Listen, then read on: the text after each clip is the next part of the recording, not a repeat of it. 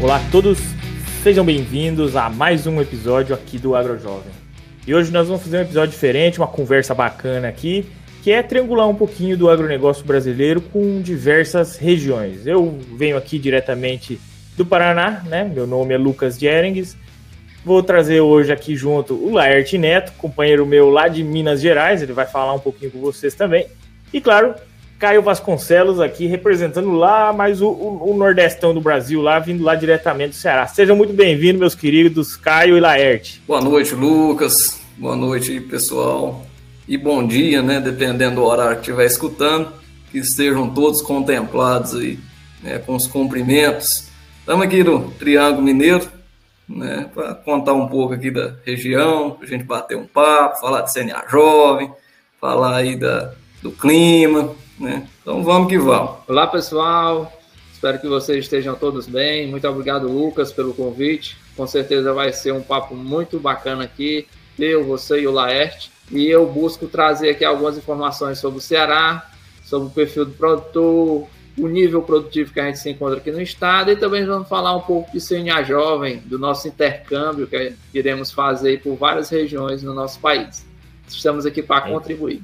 É isso aí. Para quem já vai acompanhar, no finalzinho a gente vai contar um pouquinho que nós três aí vamos fazer uma viagem junto com o pessoal da CNA daqui uns dias, né? Ali pelo 14 de, de junho, nós vamos pegar uns dias viajando, ficar umas duas semanas viajando pelo Brasilzão, conhecendo várias regiões. Mas nós vamos contar daqui a pouquinho como é que vai funcionar isso aí. Vamos conhecer um pouquinho esses dois fera aqui. Ô, ô Laerte, vou começar aí por você. É, qual é a tua relação com o agronegócio hoje? Deixa pessoal entender quem que é esse Laerte. Então, Lucas, eu sou filho, neto de pecuaristas, né, tradicionais aqui da região do Triângulo Mineiro. Sou engenheiro agrícola por formação, terminei um mestrado né, em proteção de plantas. Então, o agro tá na veia, né, tá no sangue aí desse mineirinho aqui. E também agora, né, por oportunidade do CNA Jovem, tive um contato maior com o sindicato e também estou integrando aí o grupo de jovens aqui do sindicato dos produtores rurais de Monte Alegre de Minas, né, o Campo Jovem. Show. E Caio, e, e hoje contigo aí, a tua relação com o agro, como é que ela trabalha nessa frente hoje? Bem, eu sou neto de produtor rural, tenho uma relação bem estreita. Hoje minha mãe mora na zona rural aqui do município. Estou localizado na cidade de Santana do Acaraú, que fica na região norte do estado do Ceará onde a gente tem uma produção bem expressiva e tem um princípio na pecuária muito forte. Eu sou zootecnista, tenho mestrado em produção animal, tenho uma especialidade em liderança rural. Atualmente estou como coordenador geral da FAEC Jovem, que é a comissão jovem aqui do estado do Ceará, onde a gente busca engajar e trazer os jovens mais para perto do setor rural, mostrando a esses jovens a importância da sua adesão para termos um setor rural muito mais forte independente e que tenha uma oxigenação, renovando assim as forças e desenvolvendo ainda mais o nosso setor rural. Show, show. Vou aproveitar o, embalo desses dois aí. Eu também não sou muito de falar sobre mim aqui no podcast, mas eu vou, de certa maneira, pela, pela primeira vez, vou me apresentar então também. Porque meu nome é Lucas Jerings, então eu, eu sou de Palotina, no oeste do Paraná, também sou neto de produtor rural, que com o tempo, quando eu era criança ainda morei no sítio, depois acabamos saindo do sítio, vindo para a cidade, né? Minha mãe acaba sendo professora, e na hora de fazer agronomia, a dúvida, né? Na hora de fazer faculdade, a dúvida era o que, que vamos fazer? Vamos para o lado da tecnologia, vamos para o lado do direito, que eu até comecei, mas não teve jeito, né? No final do dia fui fazer agronomia, que essa relação com o agronegócio ela é muito grande até hoje. Todos os meus familiares hoje eles ainda é, trabalham no campo, são produtores, e eu hoje trabalho mais especificamente nessa frente de gestão financeira de propriedades rurais com software, com ferramentas digitais, né? Tanto no, no financeiro como agronômico, como zootécnico. Então hoje o meu forte dentro do agronegócio é tecnologia, é gestão econômico-financeira e tecnologia.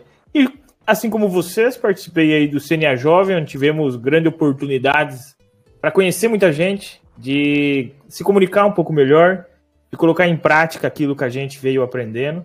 E agora vamos ter essa feliz, feliz viagem aí que vamos fazer nos próximos dias. E vamos conhecer um pouquinho da região de cada um, só para nós ir orientando o nosso ouvinte aqui, como que que é diferente as regiões do agronegócio hoje. Quando eu participei do CNA, a gente tinha um grupo lá com oito jovens de todo o Brasil. E até a gente alinhar as ideias, tinha uma certa dificuldade, porque o que era óbvio, às vezes para mim, não era óbvio em outras regiões, e por aí vai.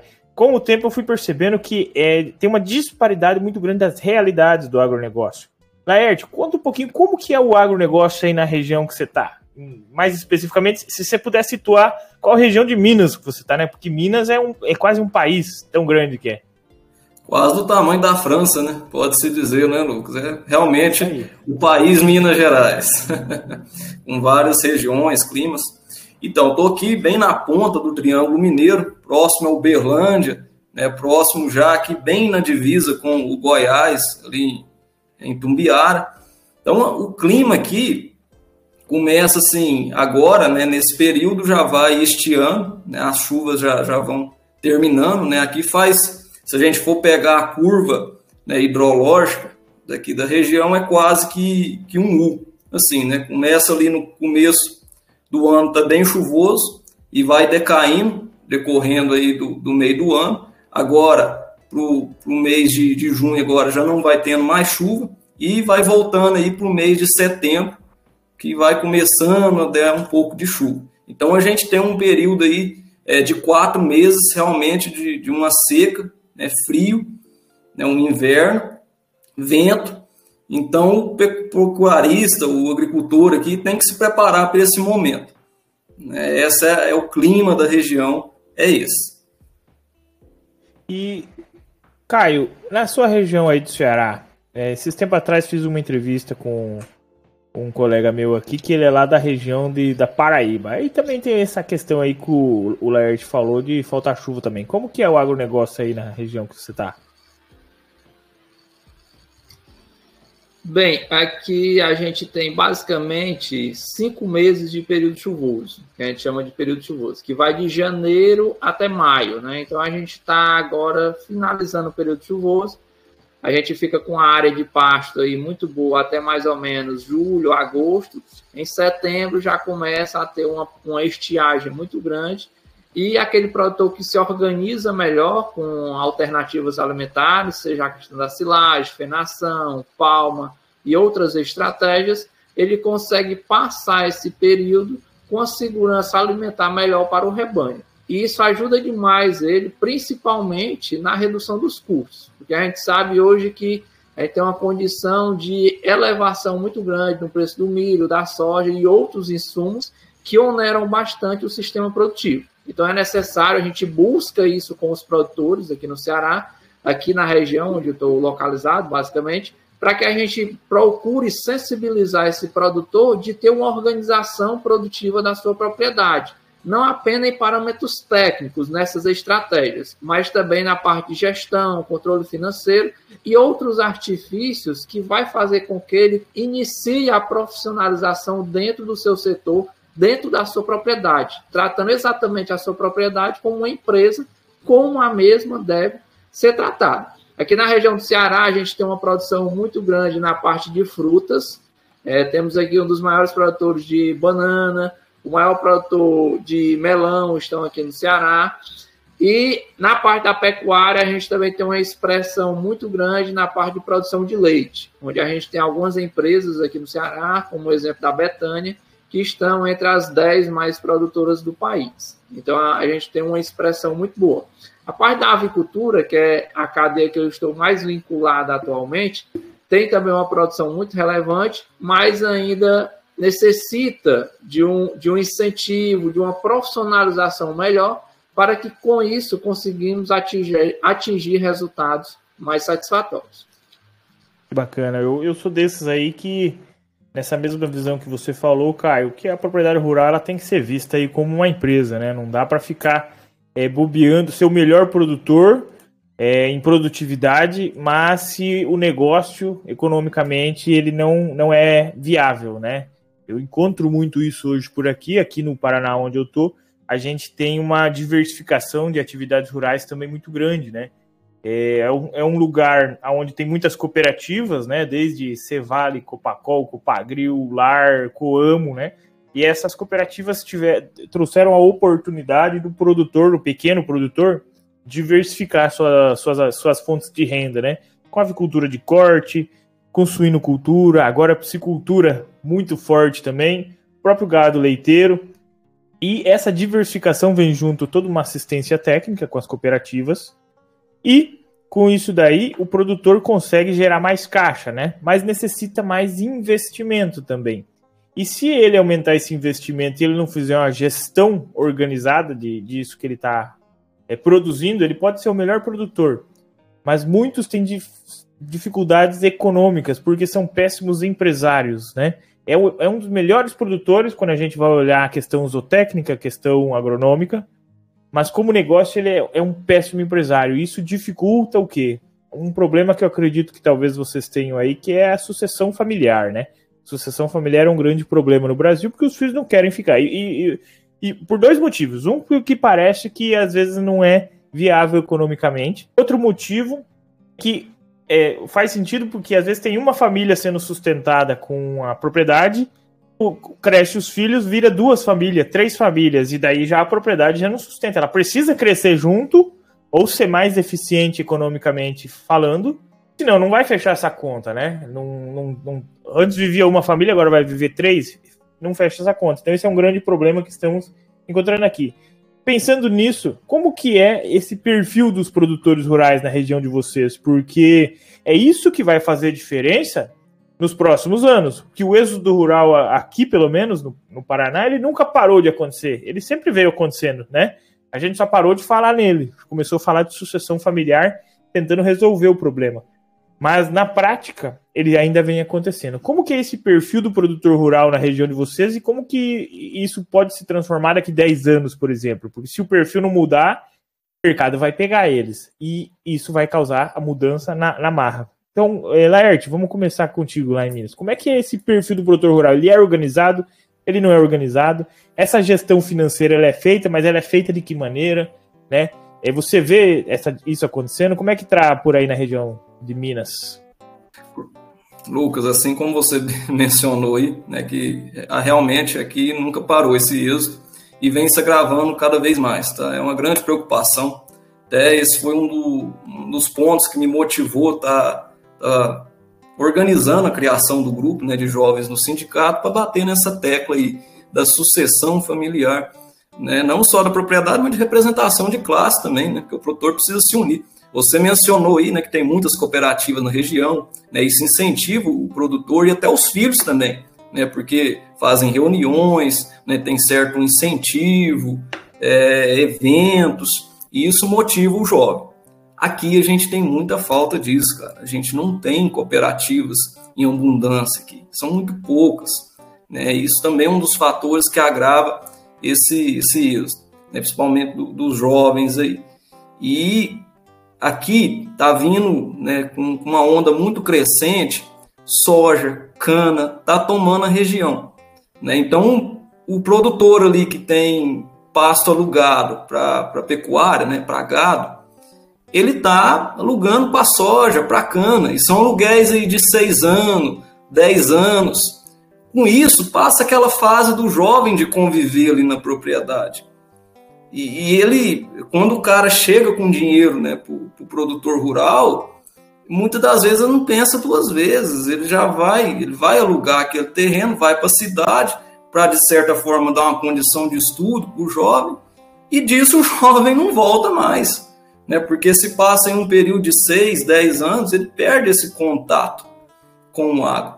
Então, essa é a realidade aqui da nossa região. Tá, tá é muito preocupante, muito preocupante mesmo, tá? É que nem tem um, uma pesquisa da Embrapa que fala que até 2030, né, 50% dos pecuaristas vão sair da, da, da, da, sua atividade. E aqui eu vejo isso muito forte, tá? Porque a tecnologia vem vindo, a mentalidade do, dos produtores aqui, infelizmente, não é de, de se adaptar a essa onda tecnológica que está vindo, né, de, de mudança, não tem. E os jovens crescem ouvindo falar que propriedade não dá dinheiro, que né, cresce vendo o pai, o avô falar que está em dificuldade, reclamando, isso acumula né, essa, essa carga psicológica e o jovem realmente quer migrar, né, principalmente para Uberlândia, que está aqui muito próximo. Né? Uberlândia é uma das maiores cidades de, de, de Minas Gerais, então tem um êxito muito forte, cara, muito forte, é preocupante essa situação. É complicado, complicado. Eu mesmo, quando pequeno, assim, eu, até muita gente escuta isso, não só lá, lá em casa, que você tinha que estudar, porque senão ia ter que trabalhar na roça, e se for trabalhar na roça, já fica sabendo que isso aqui não dá dinheiro. Essa é, é. a mentalidade. Aí, aí, como é que você fica, né? Qual é o incentivo para ficar, né? Até a própria família, né? As esposas, chegam numa hora que eles falam assim, cara, quer saber? Vamos, vamos embora, arrenda isso aí e vamos pra próxima, vamos tentar na cidade.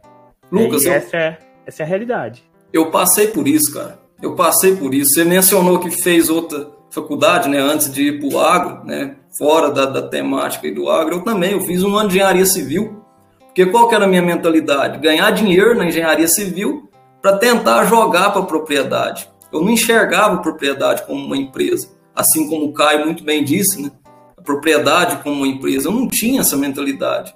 Não foi me passado isso, entende? E se eu não fosse buscar, eu ia crescer, ia ser um engenheiro civil com essa mentalidade ainda. É, é, complicado. Caio, como que é essa, essa visão do produtor rural por aí? Você acha que tá. Você falou antes já dele olhar para a propriedade como uma empresa. Você vê isso já acontecendo? Ou de uma maneira geral ainda são poucos? Como que tá essa realidade? Você foi muito feliz, Lucas, quando você falou essa situação aí da sua casa, né? E e hoje a situação é totalmente inversa. Você tem que estudar, se capacitar, se qualificar para você voltar para o meio rural e produzir com eficiência.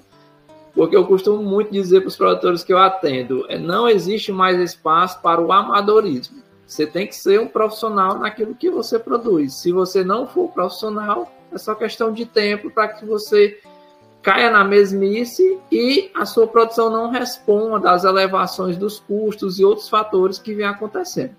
Bem, na minha região, a gente, é, infelizmente, ainda visualiza muito essa parte do, do êxodo rural, quando falamos de jovens. É, os jovens, na, na, sua maior parte, eles não veem na atividade, é, seja ela qual for, é, um meio para desenvolver a sua profissão, um meio para ter uma vida melhor, para sustentar a sua família e ter uma qualidade de vida.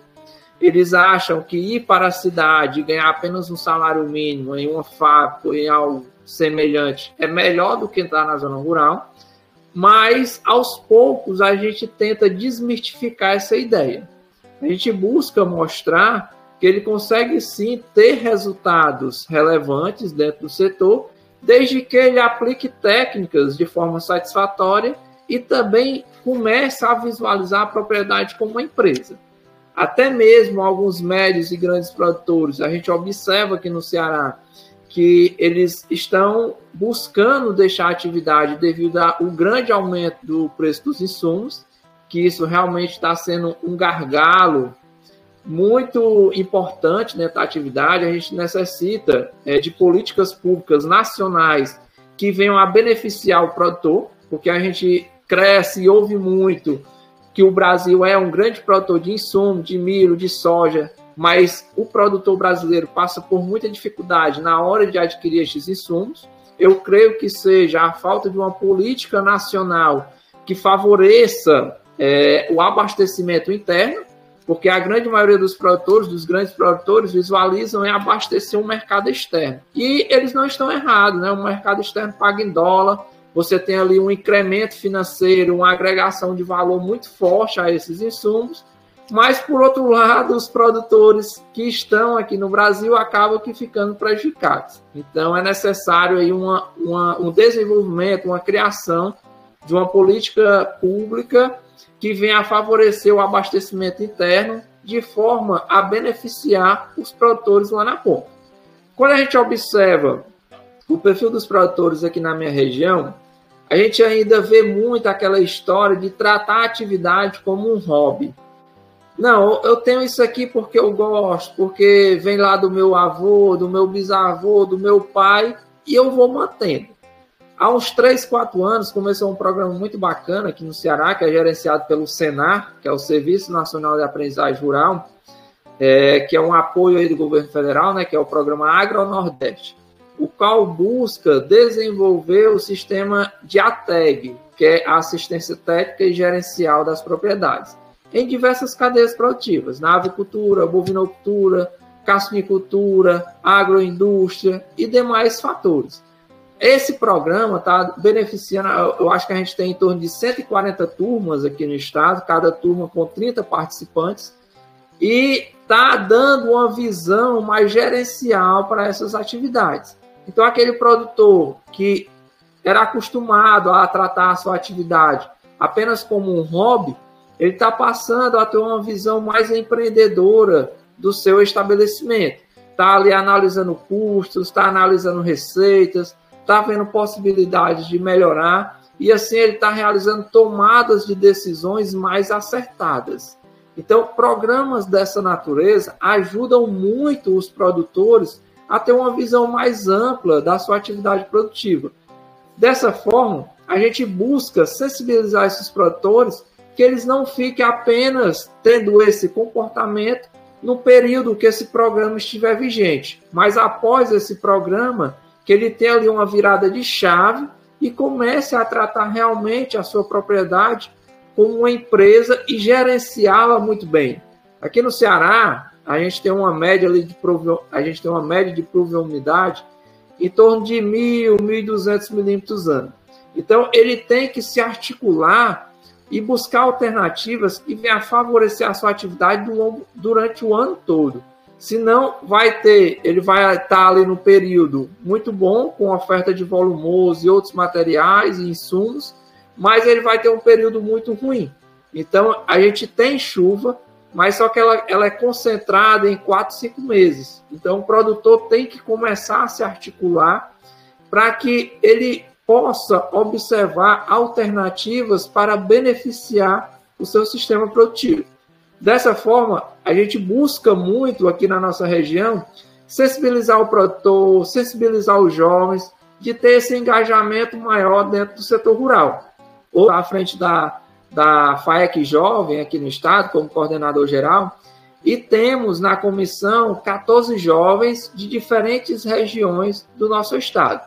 Estamos agora elaborando um edital para a inclusão de novos membros. Já tivemos o regime interno aprovado, Estamos agora na elaboração desse edital, onde buscamos capilarizar o envolvimento desses jovens nas diferentes regiões dos sindicatos patronais, dando assim uma oportunidade daqueles jovens que têm um interesse, que têm uma finalidade pelo setor, de desenvolver desafios para favorecer e aprimorar pontos lá em loco, lá na sua comunidade, lá no seu município, com isso, iremos trazer esse jovem mais perto do setor e estimulá-lo a estar ainda mais desenvolvendo ali, aplicando métodos para ajudar os produtores lá da sua região, junto com os sindicatos patronais, o qual é um braço do Senar e o Senar é um braço da CNA, tendo assim uma pirâmide de desenvolvimento muito satisfatória para o nosso setor é um dos caminhos, levar esse jovem a entender mesmo que se for organizado, ele consegue crescer, né? Porque o que, que vem acontecendo aqui, pro, aqui no sul, muitas das vezes, né? É, muitos produtores, seja dos grandes ou os pequenos, eles acabam produzindo soja e milho. Tá? Por mais que ele tenha ave, tenha suíno na propriedade, é, ele produz soja e milho. E o que, que é o problema disso? Produzir soja dá 50% de margem operacional aí é, de uma maneira genérica, tá? Tem cara mais eficiente, tem cara menos eficiente. Claro, o pessoal que guarda, consegue guardar soja, consegue tirar uma margem muito melhor que isso. E é, camufla muito que o negócio dele tá bom. Em todos os erros que fizeram, seja na compra de insumos, seja durante o processo produtivo, eles não vêm porque dá uma margem boa e isso dá a, a falsa ilusão de que não precisa fazer gestão. Muito aqui, porque até um produtor, num ano que dá uma safra boa, ele ganha dinheiro. E isso dá a impressão de que gestão eu não preciso, eu só preciso comprar barato e vender caro, né? Na cabeça deles. Por mais que o preço dos insumos aqui subiu, como ele consegue tirar uma margem muito boa é, num ano que tá bom, dá a ilusão de que a gestão ela não é necessária ser de uma maneira eficiente. Só que na outra ponta ele tem financiamentos para pagar de máquinas, ele tem alguma terra que ele está comprando, que aqui é muito caro as terras, é quase inviável se pagar uma terra aqui, mas muitos compram. Fazem outros, compram carros, compram né, e vão aumentando o custo familiar. E com isso, a, a produção, a propriedade rural, ela é um bom negócio, mas ele como empresário, ele está levando isso, está criando uma bola de neve. Que nós estamos num momento de juros altos, né? E o produtor rural, de uma maneira geral, em todo o Brasil, ele nunca foi acostumado a ter juros altos. E agora não está tendo escapatória. Por mais que o governo tente viabilizar, né? É, tem que ter esse dinheiro para viabilizar, né? Quando, quando dá subsídio de juro, ele tem que tirar de outro lugar para dar subsídio de juro. Então, é, nem sempre vai conseguir. Esse ano aí a gente está vendo que pode ser que o plano safra talvez bata acima de 10% o juro para o pequeno produtor. Não sei, pode ser que venha. E isso daí vem complicando muito essas frentes. O que, vocês veem que isso pode acontecer, a mudança daqui 10 anos, se a gente não melhorar? Laerte, o que, que, você acha? O que, que, vai acontecer? Você já veio falando aí que o pessoal é, tá rendendo essas áreas. E aqui, isso também continua acontecendo. O mais esperto, mais organizado, com visão mais é, empreendedora, ele vem abocanhando os menores que os filhos acabam não querendo dar sequência. Você acha que isso aí vai vai acontecer em quanto tempo se a gente não melhorar, ou pelo menos que o produtor não melhorar como empresário? O que, que você acha que pode acontecer? Lucas, assim como você mencionou, assim como o Caio muito bem disse, é, a, o agro não está mais para amadores. Né? Aqui da região está bem claro isso. Que nem eu mencionei, é, pecuaristas estão saindo da sua profissão, é nítido né? ainda mais que a arroba agora deu uma queda. Muitos não estão preparados, muitos não se planejam, principalmente por esse período de estiagem. Tem aquela falsa ilusão que esse ano vai ser melhor, sempre tem. Né? Então eles confiam nisso e acabam tomando muito prejuízo, vai acumulando prejuízo, prejuízo. Né? Eu digo aqui pecuária porque é o que predomina tá? aqui na, na região, é a pecuária, tanto de corte quanto de leite, quando a gente fala de médio e pequeno produtor. Aqui a gente não tem a realidade que você mencionou aí de pequenos produtores produzindo soja nem milho em, em quantidades expressivas, tá? Não, não existe essa realidade aqui. Produtores de soja, de milho, de grãos, né, em geral, são grandes, é, a médios produtores. E assim como a cana também vem chegando, que está na mão das usinas. Então, não contempla aí a maioria do, dos agricultores aqui da região. E a, a, a projeção que eu vejo né, para um futuro aqui é essa: só vai ficar quem realmente está preparado.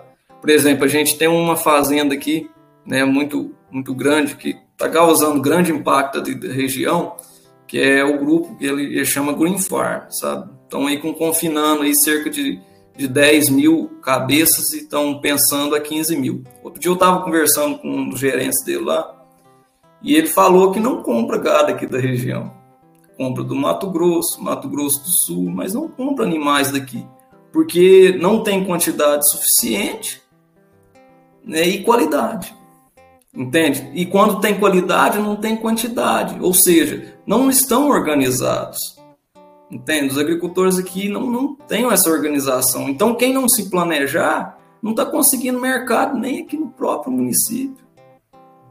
Exato. Então, essa é a realidade. É, o produtor ele vai ter que tomar essa frente, vai ter que mudar, ou vai ter que aceitar a mudança. E aí vocês vão virar a região aonde tem grandes produtores e quem vai ter que se ajustar é, é quem fornece insumos, quem recebe esse produto, né? É a questão do, dos serviços, né?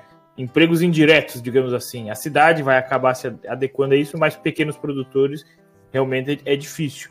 Aqui, antes de eu passar para o Caio, só para complementar, aqui os pequenos produtores é o seguinte: é uma pequena área, 10 hectares, 20 hectares, que ou ele terceiriza o serviço, ou ele resolve tocar com máquinas próprias.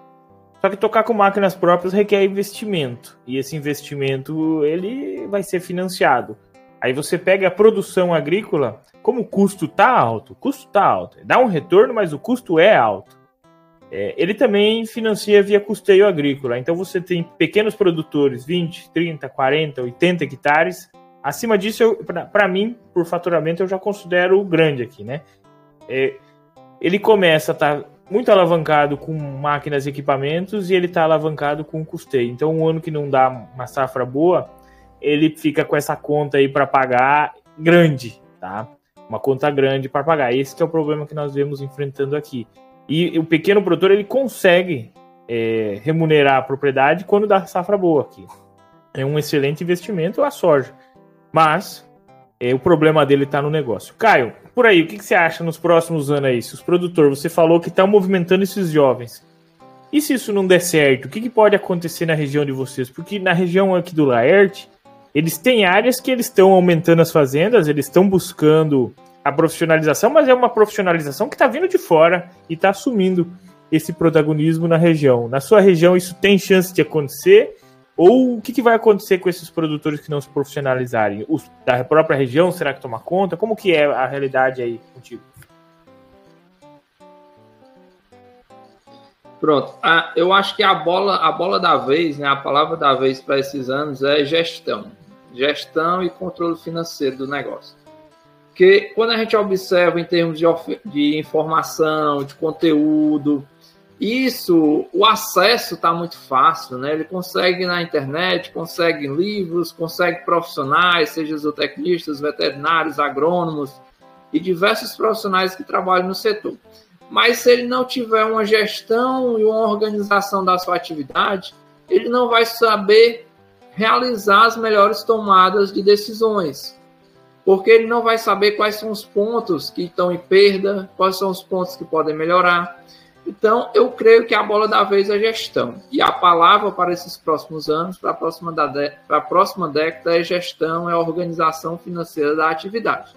Aqui no Ceará, a gente tem uma realidade onde recebemos muitos investidores que vêm de outros estados, vêm da Bahia, vêm de São Paulo, é, vem até de outros países, principalmente na parte da, da carcinicultura, e estão investindo pesado aqui dentro do estado. Ele, a gente somos também um dos maiores produtores né, na parte de carcinicultura, camarão, e a gente observa que eles estão tendo um resultado muito bom. Estão tendo investimentos muito altos, mas os resultados estão compensando bastante. Dessa forma, isso começa a instigar os produtores aqui no nosso estado que é possível o retorno dentro da atividade do meio rural. Então, a gente busca um trabalho desse com instituições, seja o Senar, seja o Poder Público, estadual, municipal, para tentar otimizar e incentivar esses produtores a ter uma maior profissionalização das suas atividades. Porque se continuar no barco que está, sem organização, sem um planejamento, sem, sem, sem vislumbrar ali um, um engrandecimento da atividade, sem tratar a atividade como uma empresa, o que a gente vai ter é várias pessoas desistindo, vendendo ali as suas propriedades e indo para outro ramo, porque realmente não está fácil. Em dois, três anos, o preço dos insumos é, dobraram de preço, ou até mesmo triplicaram, se a gente for observar alguns insumos. E o preço pago praticamente permaneceu o mesmo. Teve ali algumas subidas é, que foram lá na, na, nas gônadas do supermercado, mas que para o produtor essa subida não foi tão elevada quanto o valor dos custos. Então, isso está onerando, está dificultando muito o desenvolvimento desses produtos. Então, eu creio que a, a gente tem que buscar essa parte da organização e desse aprimoramento de gestão dentro das atividades.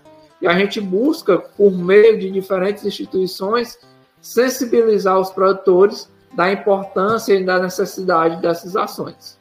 Acho que deveríamos fazer isso aqui para o Sul também. A gente tem um movimento, mas ele é muito pequeno dado a quantidade de produtores que nós temos no sul do país hoje. É muitos produtores. Muitos produtores pequenos, temos produtores grandes, mas a grande parte é, são pequenos produtores que fazem aquilo porque gostam, como você citou antes, né? Tem muito produtor que está ali como um hobby realmente, ganha um dinheiro com aquilo, mas poderia estar tá sendo muito mais eficiente, poderia estar tá ganhando muito mais. e acaba dessa maneira levando como hobby, desestimulando os filhos a ficar no negócio. É complicado. Importante a gente saber que esse é o caminho, né? O Laerte deixou aqui um problema é, exposto na região dele que já vem acontecendo e se o produtor não mudar e como ele comentou, talvez não mude, vai continuar nesse caminho. Temos já numa realidade do, do Caio é, essa, essa envolvidos, né? O pessoal mais trazendo essa frente da gestão e esse é o caminho, tem que ter essa conscientização. Como eles vão fazer depois leva isso, mas é importante levar logo essa conscientização de que precisa mudar. Aqui a gente tem soluções, né? Eu trabalho com uma delas ali com o e-produtor, mas é, falta muita conscientização ainda. Né? Eu hoje eu trabalho especificamente com produtores rurais que já têm a visão empresária. Quando eu pego produtores que levam a propriedade como um hobby, para mim, eu não adianta eu conversar com ele que ele não nem entende a, a, importância daquilo ainda, né? Mas ele tem ele tem uma visão que ele tá ele não tá é, olhando como um empresário, ele não tá olhando como um negócio, tá olhando como um produtor, né? Ele quer plantar, quer produzir e, e acha que só chovendo ele vai ganhar dinheiro, né? E tem muito mais do que isso, tem um negócio por trás. Mas vamos já vamos, vamos trocar de assunto porque é o seguinte. A gente se conheceu ali no CNA Jovem e é ali que nós percebemos essas diferenças que tem o Brasilzão dentro do, agro, do agronegócio, né? São é, infinitas frentes de agro que a gente consegue ver, desde a agricultura, envolvendo diversas culturas, fruticultura e por aí vai, até a pecuária também envolvendo não só gado de leite e corte, mas a pecuária animal como um todo, né? Que envolve aí várias frentes. É, e diz para mim, que, que vocês aprenderam no CNA Jovem que faz esse programa valer a pena? Porque eu chego aqui e a gente tem muitos ouvintes jovens aqui de 20 a 40 anos, vamos colocar assim, né? E essa galera muitas vezes está buscando aperfeiçoamento, está buscando um treinamento, está fazendo uma faculdade, está fazendo um curso.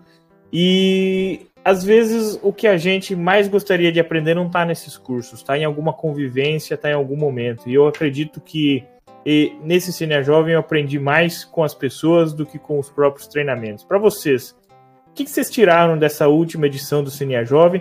E, e, eu vou passar para o Laerte primeiro. Primeiro ele explique o Cine Jovem e depois diga o que aprendeu. Se puder facilitar para o nosso ouvinte, Laerte.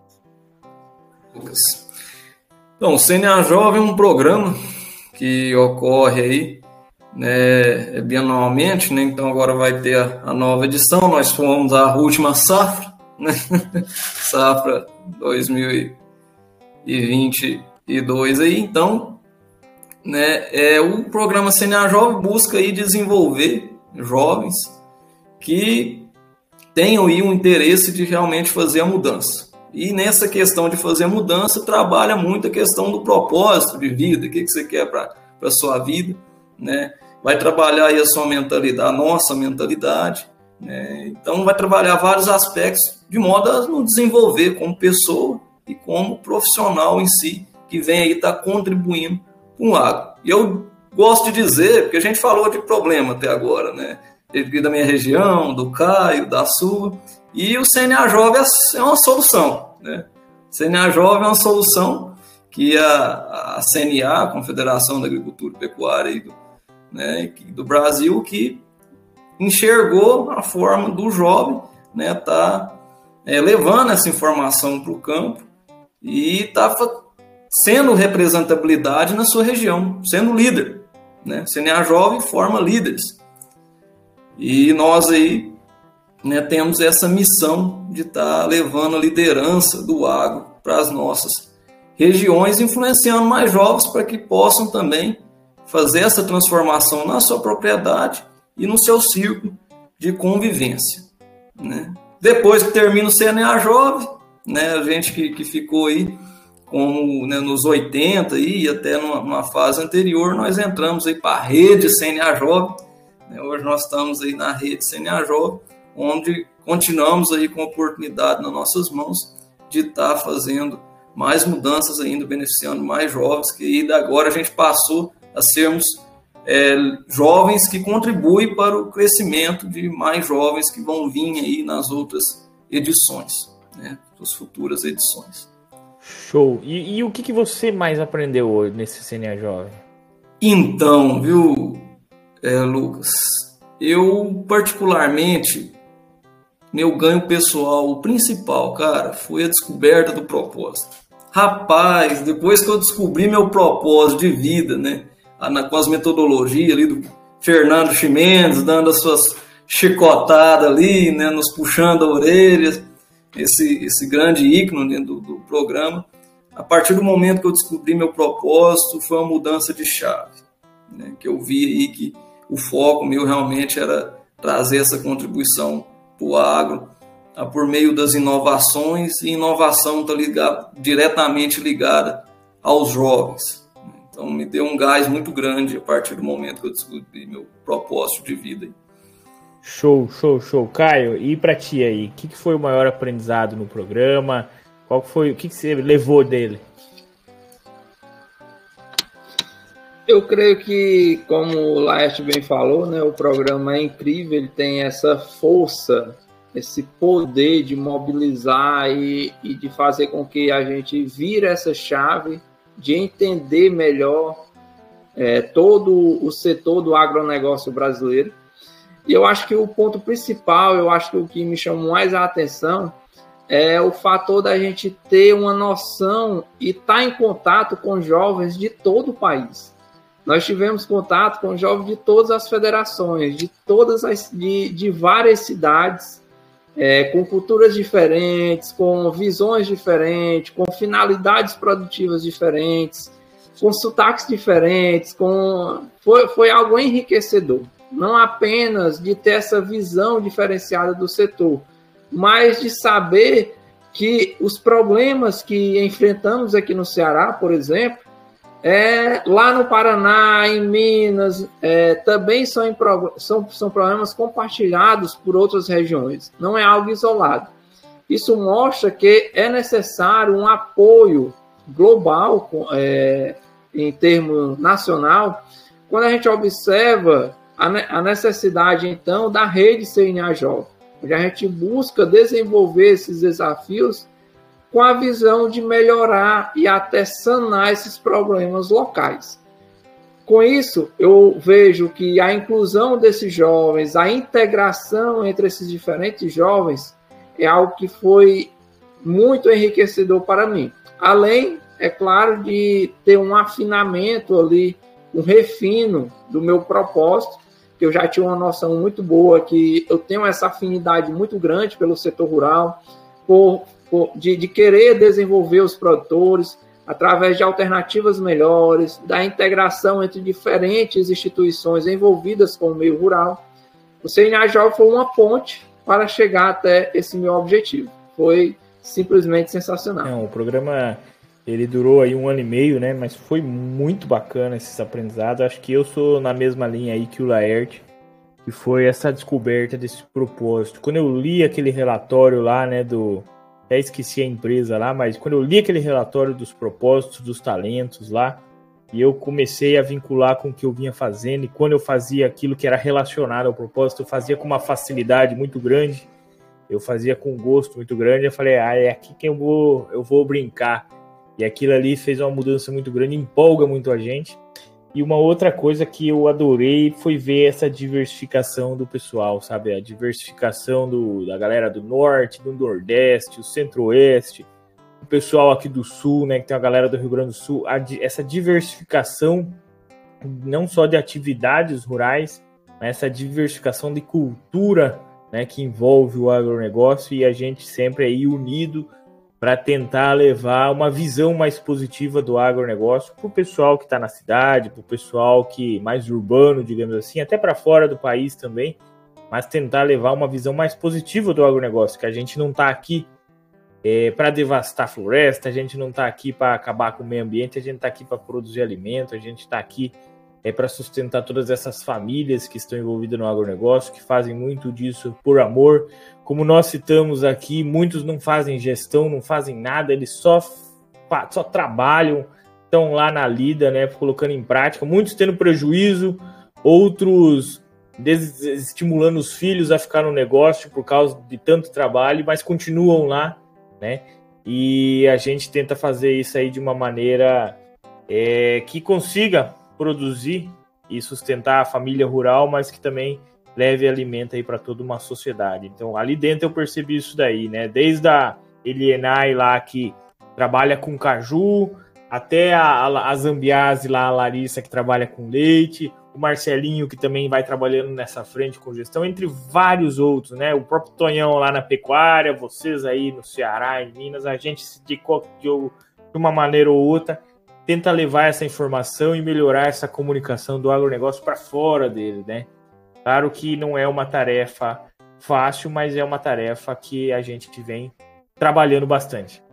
E como nós aí tivemos o privilégio, né, de não digamos assim ser vencedor, é vencedores, ganhadores, é, a gente acabou ganhando essa esse prêmio aí.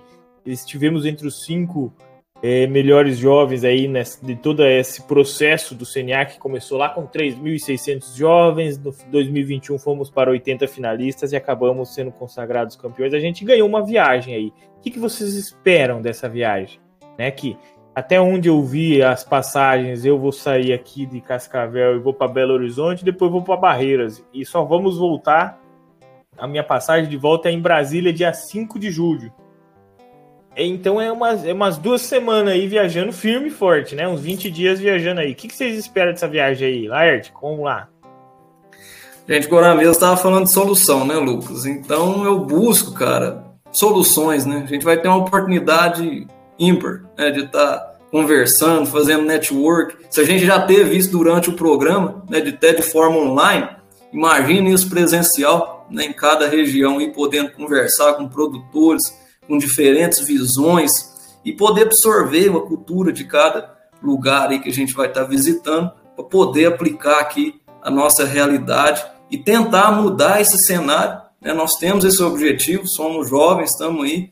É, é, você falou questão de vencedor, né? Eu também não vejo como esse pensamento. Creio que somos representantes daquela parcela né, de 80, de 3 mil jovens ali, então, estamos representando eles, tem mais essa responsabilidade, né? Isso de estar representando, né?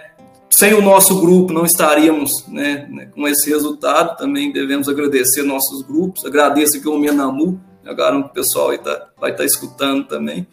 Então, cara, é isso aí. É conhecimento. Eu espero muito conhecimento. E até onde eu sei, nós vai fazer uma viagem por propriedades rurais, né? A gente vai estar tá viajando por propriedades rurais, é, é isso aí, né? Fazendas, é, propriedades. Não, não só propriedades, mas conhecendo também as federações, né? Por meio das federações a gente vai estar tá conhecendo a realidade aí dos produtores. Né? Show, show. E Kai, o que, que você acha dessa viagem aí? Como é que vamos, vamos se divertir? Que nós vamos se encontrar ali por Minas, né? Não é não? É, vai ser bacana demais, hein? O Laerte usou a palavra, né? Network. Eu acho que o network que vai ser proporcionado nessa viagem, nessa missão técnica, que são 17 dias, né? Iremos sair dia 18 é, de junho e retornaremos dia 5 de julho, 17, 18 dias. E é isso, né? Dentre 3.742 jovens, esse número nunca vai sair da minha cabeça Tivemos lá várias etapas, caiu para 80 e depois chegamos em cinco representantes, cinco vencedores, como queiram falar. Né? É, quando a gente observa é, a, os cinco segmentos né, que foram desenvolvidos, o programa CNA Jovem, institucional, sindical, empresarial, é, tivemos aí, dentre os cinco representantes, tivemos três da área sindical, dois do grupo é, do grupo Mobilizes e um do grupo Amenamu, né, que foi o Laeste, eu e a Elienay do grupo Mobilizes.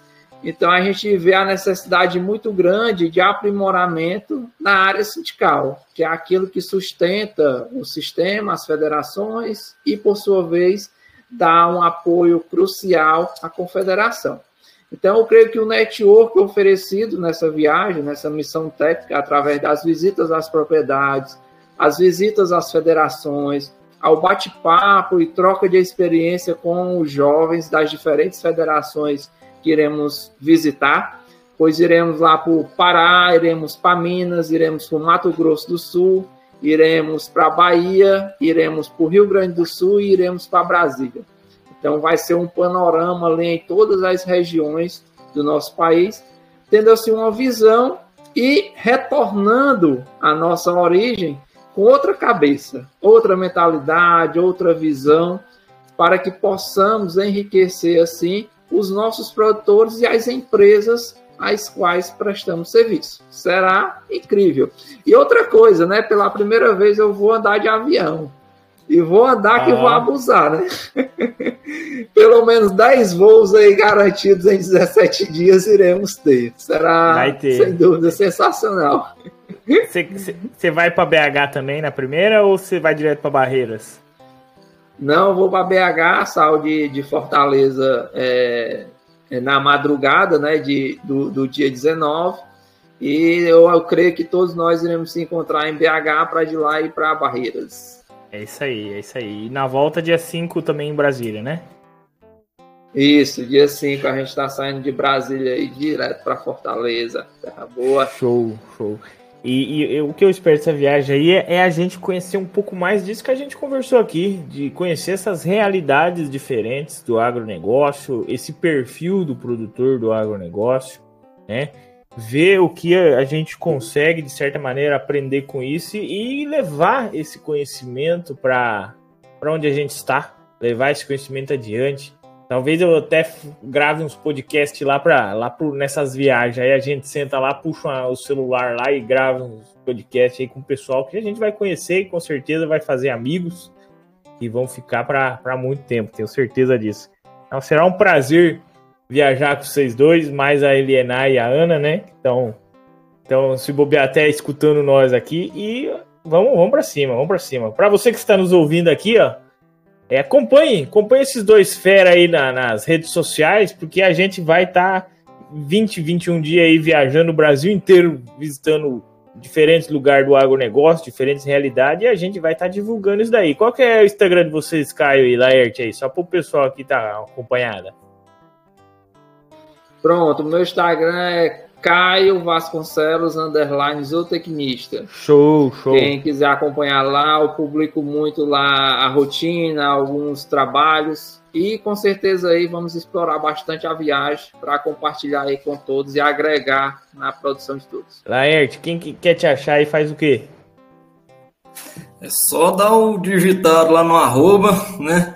Laerte, underline, M, underline, neto, e vai achar aí isso que nem o Caio comentou aí, no meu vocês vão ver metaverso, tecnologia, drone, vocês acham tudo disso lá.